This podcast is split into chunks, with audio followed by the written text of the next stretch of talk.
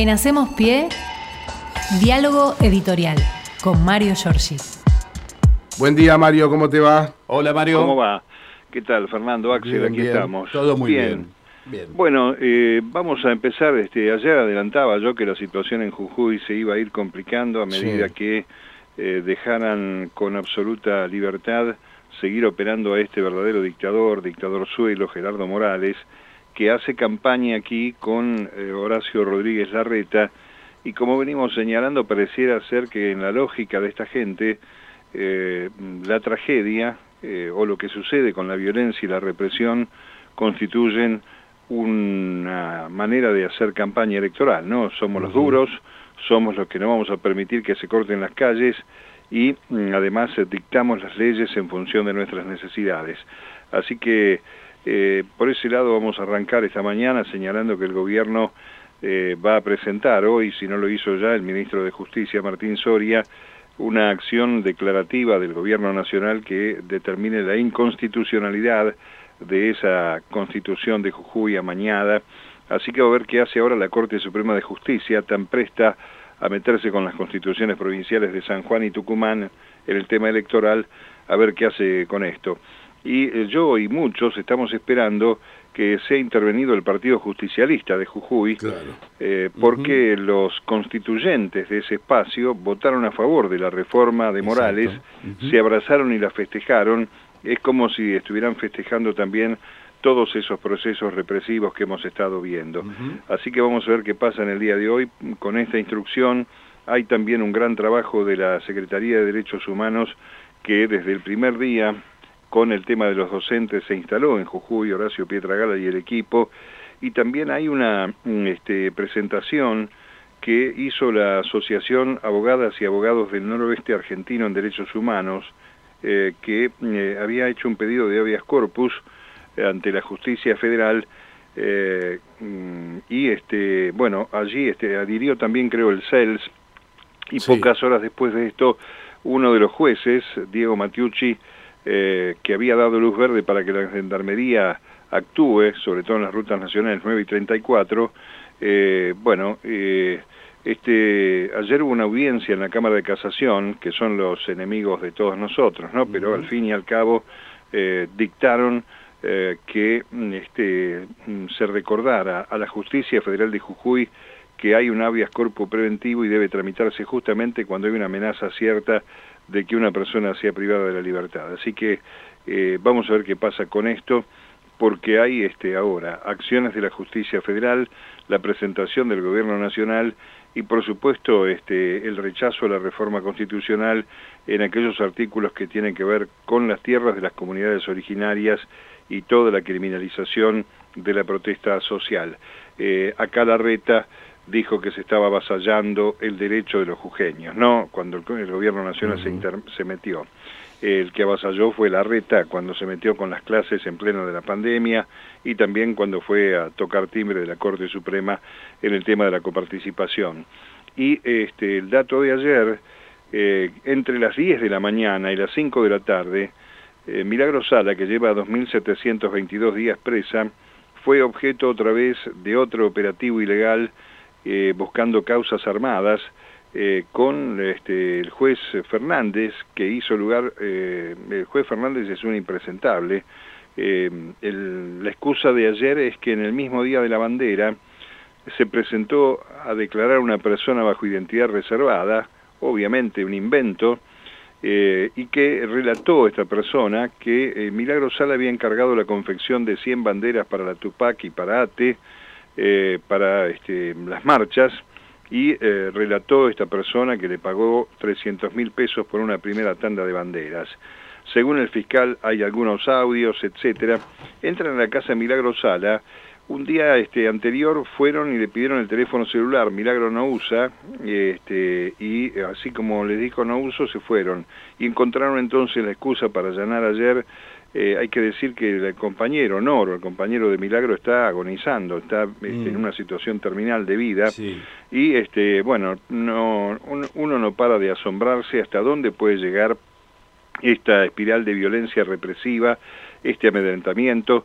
Por supuesto que, como dije ayer, oportunamente se fueron las cámaras de los medios nacionales y este, ahora se sigue haciendo de las suyas sin ningún tipo de inconveniente con la protección que tiene la fórmula Larreta Morales eh, acá, ¿no? Si esto ocurriera en un escenario eh, del oficialismo, en una provincia gobernada por el peronismo, eh, por supuesto estaríamos allí 24 horas con los medios cubriendo esta realidad que ahora se tapa.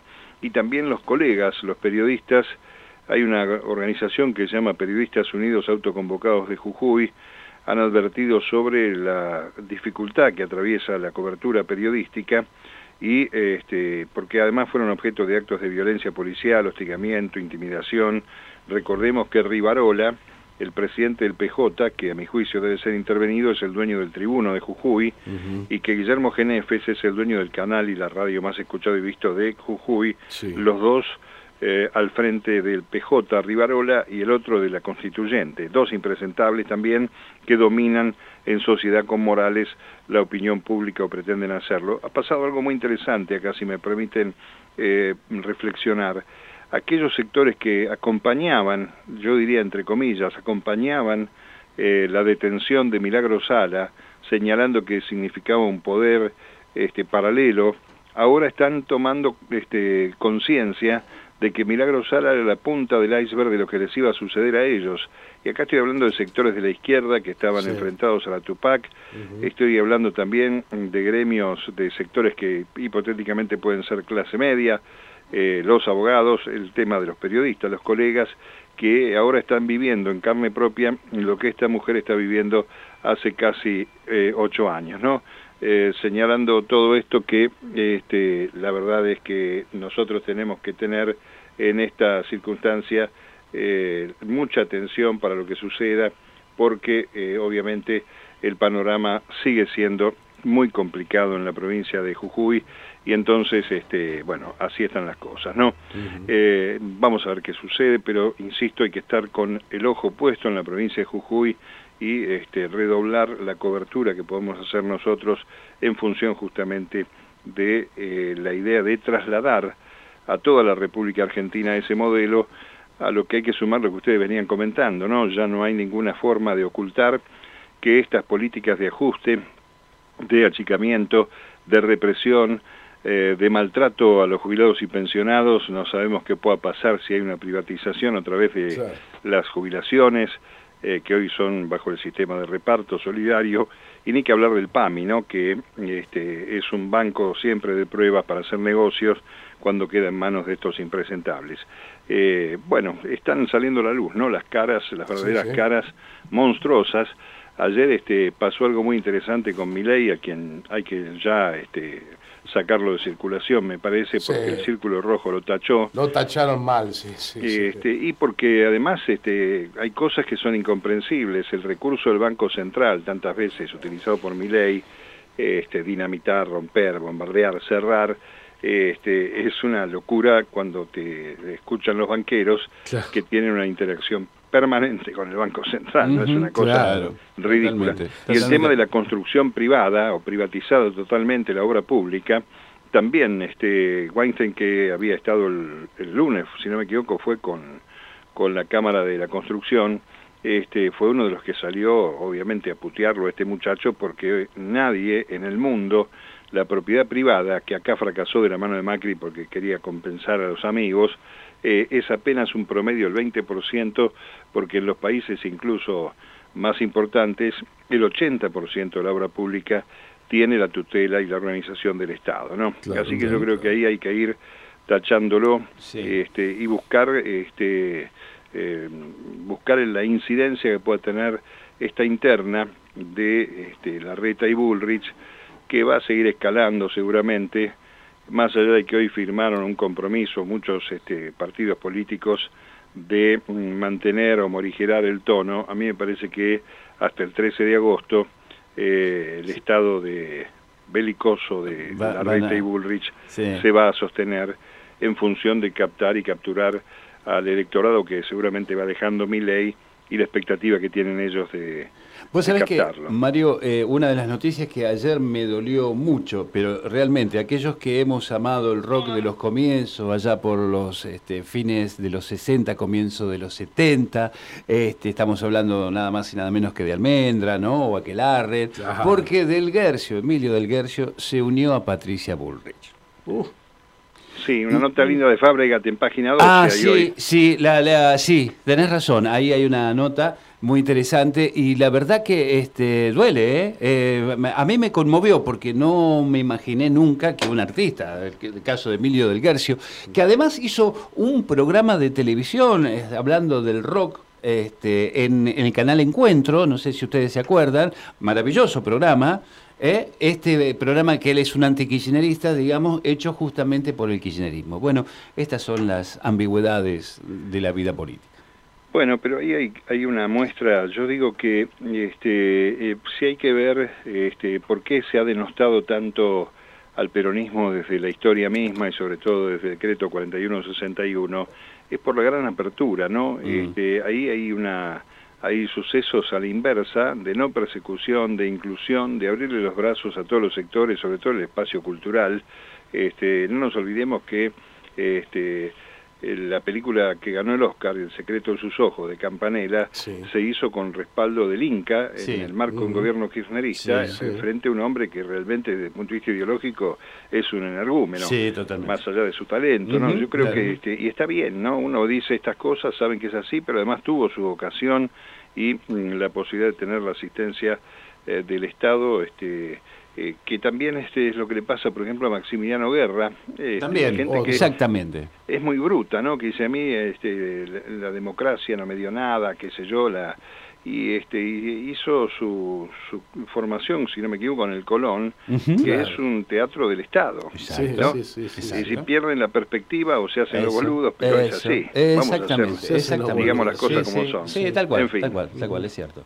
Bueno, hay elecciones en San Juan finalmente el domingo, 10 fórmulas que van a competir por el Poder Ejecutivo. Allí están eh, Rubén Uñac, eh, que en la actualidad es senador nacional por la provincia, el hermano de Sergio Uñac, por quien obviamente la Corte Suprema interpuso esa acción.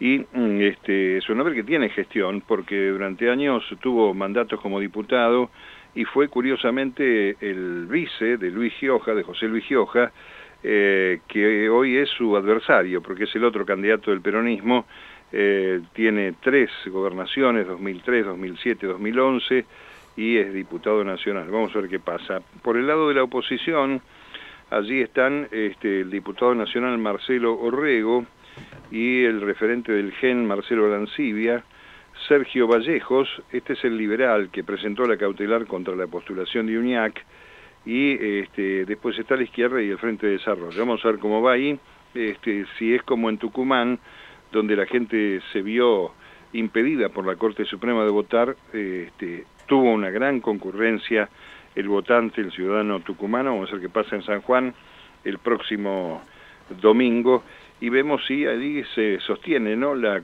este, continuidad de los oficialismos como viene pasando en todas las provincias argentinas. Eh, expectativas no muchas, yo supongo que seguirán las mismas este, tendencias de las encuestas. Y mm, este, Gioja va a ir más como una testimonial, supongo yo, salvo que se haya dado vuelta al peronismo en función de todo lo que pasó con Uñac, pero para mí la familia Uñac va a seguir estando no solamente en la boleta, sino en la continuidad. Eh, empieza a dudarse si hay actividad en el Congreso de la Nación en medio de la campaña electoral. Dicen que la semana que viene podría haber una sesión en la Cámara de Diputados para tratar, eh, entre otras cosas, los créditos SUBA y este, la violencia digital de género, producción orgánica y el régimen previsional para los brigadistas. Vamos a ver si hay voluntad eh, de debate, que no son temas este, de difícil resolución, tienen dictamen, pero seguramente va a dar para sesiones largas con pases de factura en medio de la campaña como sucede siempre, ¿no? Y este y también la Comisión de Juicio Político se este, va a reencontrar la semana que viene. este, hay una convocatoria formal el próximo 6 de julio a las 11 de la mañana. Eh, hay que esperar el informe, no la presencia de Maqueda, del juez de la Corte Suprema, que mm, este, tiene varias cuestiones que tratar con el eh, ministro de la Corte, sobre todo el tema de la obra social del Poder Judicial, así que vamos a ver qué pasa cuando la semana que viene eh, se presente o no este informe. Y para completar, compañeros, este, una suerte de síntesis de lo que ha sido esta semana, eh, con este, como contraste, digamos, eh, hay que mirar lo interesante que es en el caso de los medios hegemónicos, Nación, Clarín, Infobae, tratando de encontrarle todos los días una vuelta más a una situación interna dentro de Unión por la Patria o Frente de Todos, como es todavía en el Congreso, eh, donde en realidad este, están marcando, tratando de poner en una situación de empate las internas calientes de los dos frentes, cuando en realidad hay que decir que eh, la interna en las alturas, yo diría, ya está superada eh, a casi una semana, hoy se va a cumplir una semana de la decisión de la unidad con Sergio Massa como candidato, eh, mm, este recorrido que hay que hacer en la semana, el lunes la vicepresidenta compartiendo el acto en el aeroparque con Massa, hemos dado cuenta de todo esto, eh, más tarde Massa el mismo día el acto en Lomas de Zamora con Guado y con Máximo Kirchner, eh, allí el ministro del Interior, Guado de Pedro, tuvo un apoyo notable a la fórmula con este, Massa Agustín Rossi, luego Scioli visitó a Cristina, este, en el Senado, después de ese llamado telefónico que se hicieron el domingo, y allí se acordó un encuentro con el ministro de Economía, vamos a decirlo de verdad, medio una puesta en escena ayer, pero bueno, está bien. Este, Massa lo recibió en la puerta del ministerio a este, Daniel Scioli y han este, trazado algunos temas que tienen que ver con el rol de ambos en este momento, el embajador en Brasil y el ministro de Economía, eh, en este evento. Hoy a las cuatro y media de la tarde, para cerrar un circuito, me imagino, de este, tranquilidad total, en Santa Fe el presidente tiene que entregar junto a Agustín Rossi y al ministro Santiago Mayotti eh, la vivienda número 115.000 desde el inicio de la gestión eh, y será una oportunidad de ver si están y se dan la mano Omar Perotti, el gobernador de la provincia de Santa Fe, con Agustín Rossi, enfrentados en la interna, pero el otro día Perotti tuvo un gesto también de acompañamiento, así que este, me parece que están zanjadas las diferencias en esos sectores que tienen que ver con la fórmula eh, presidencial. Y la otra cuestión es que también este, la vicepresidenta parece que ha este, puesto casi una oficina de atención al público ahí en su, en su oficina del Senado de la Nación, porque empezó también a ordenar un poco la interna de la provincia de Buenos Aires, eh, donde tiene puestas todas las fichas, el kirchnerismo, hay que decirlo, con Axel candidato, con Verónica Magario. Ayer se reunió con el gobernador de la provincia que iba a ir a Chivilcoy, a una de las visitas que está haciendo en las provincias, eh, en distintos lugares de la provincia, pero cortó todo y se fue a ver la Cristina con, con Guado de Pedro y con Máximo Kirchner. Este, que en realidad los tres eh, son quienes reconocen la conducción de Cristina, no, no, no hay duda de esto, su hijo, el, el, ministro del Interior y Axel. Y después de recibir a Scioli el otro día, la vicepresidenta recibió al Cuervo Larroque, que este, no apareció en ningún momento, vieron, de las negociaciones por las listas, pero que en el espacio que conduce ahora el Cuervo Larroque, eh, La Patria es el otro, hay un gran despliegue territorial bonaerense con los partidos Colina, la Confederación Nacional de Cooperativas de Trabajo, la corriente militante lealtad, la corriente Martín Fierro, descamisados, bueno, eh, van a trabajar, mm, según lo dijo el Cuervo, en eh, la candidatura de Massa y de Kisilov en la provincia, por lo tanto parece que efectivamente desde el día en que hizo ese discurso en Aeroparque, yo creo que más allá de todo lo que dijo, eh, la presentación de ese modo de la vicepresidenta marca la decisión de conducir el proceso electoral eh, con una mirada en la provincia de Buenos Aires particularmente, pero este, reconociendo que ante la imposibilidad de ir a una paso, que era una cosa que se caía de madura y se sostenía incluso por los medios que operaron también para el presidente de la Nación, sosteniendo la paso, eh, esto no era el camino y ahora, bueno, todo el mundo está alineado en este, la campaña electoral eh, con eh, Massa y con Agustín Rossi, camino a la paso, al mismo tiempo que se esperan novedades en materia económica en el día de hoy. Si sale todo bien, parece que va a ser la primera vez en la historia que la Argentina va a pagar parte de la deuda del fondo sin dólares. Sí, este sí. es un dato ¿eh? muy importante. Y este, bueno, después vamos a ver cómo hay que apechugar porque se viene julio con algunos aumentos, este, transporte, bueno, alquileres, una serie de cosas este, que vamos a tener en cuenta para ver si gatillan en el tema de la inflación, donde atentos porque si bien sigue siendo un número alto, parece que junio, que está terminando hoy, viene con una tendencia más hacia la baja, así que vamos a ver qué sucede con esto, ¿no? En el terreno de lo privado, Massa estuvo ayer con Funes de Rioja, el hombre raro, ¿no? Que no tiene industria, no tiene fábrica, no tiene nada, pero es el presidente de la Unión Industrial. Sí, es interesante. Es, es maravilloso, sí, sí. Sí, es el este, que maneja la COPAL, la Coordinadora de Productores Claro. Alimenticias, pero es un abogado laboralista, del lado de la patronal, desde luego, no Claro. del lado de los laburantes. Pero bueno, fue y dio, parece, con su presencia un apoyo y le adelantó a Massa datos del observatorio que tiene la Unión Industrial con un crecimiento este, récord de la economía, con casi el 70% de la capacidad industrial instalada, y un dato no menor, entre todo lo que crece, lo que menos crece es el salario, y allí es donde me parece que tendrá que trabajar mucho Sergio Massa en eh, esta cuestión de la este, cuestión distributiva, bien digo, eh, en este, una calidad un poco más feliz del reparto, porque si la industria va bien, si hay un crecimiento industrial, si se venden más autos, si hay exportaciones, eh, quiere decir que hay rentabilidad, que hay recaudación, y entonces este, habría que rediseñar qué hacemos con el tema salarial, sin descartar, insisto yo, con la idea eh, que pesan algunos miembros del gabinete económico de la cifra fija más allá de este, la construcción habitual y normal de las paritarias, ¿no?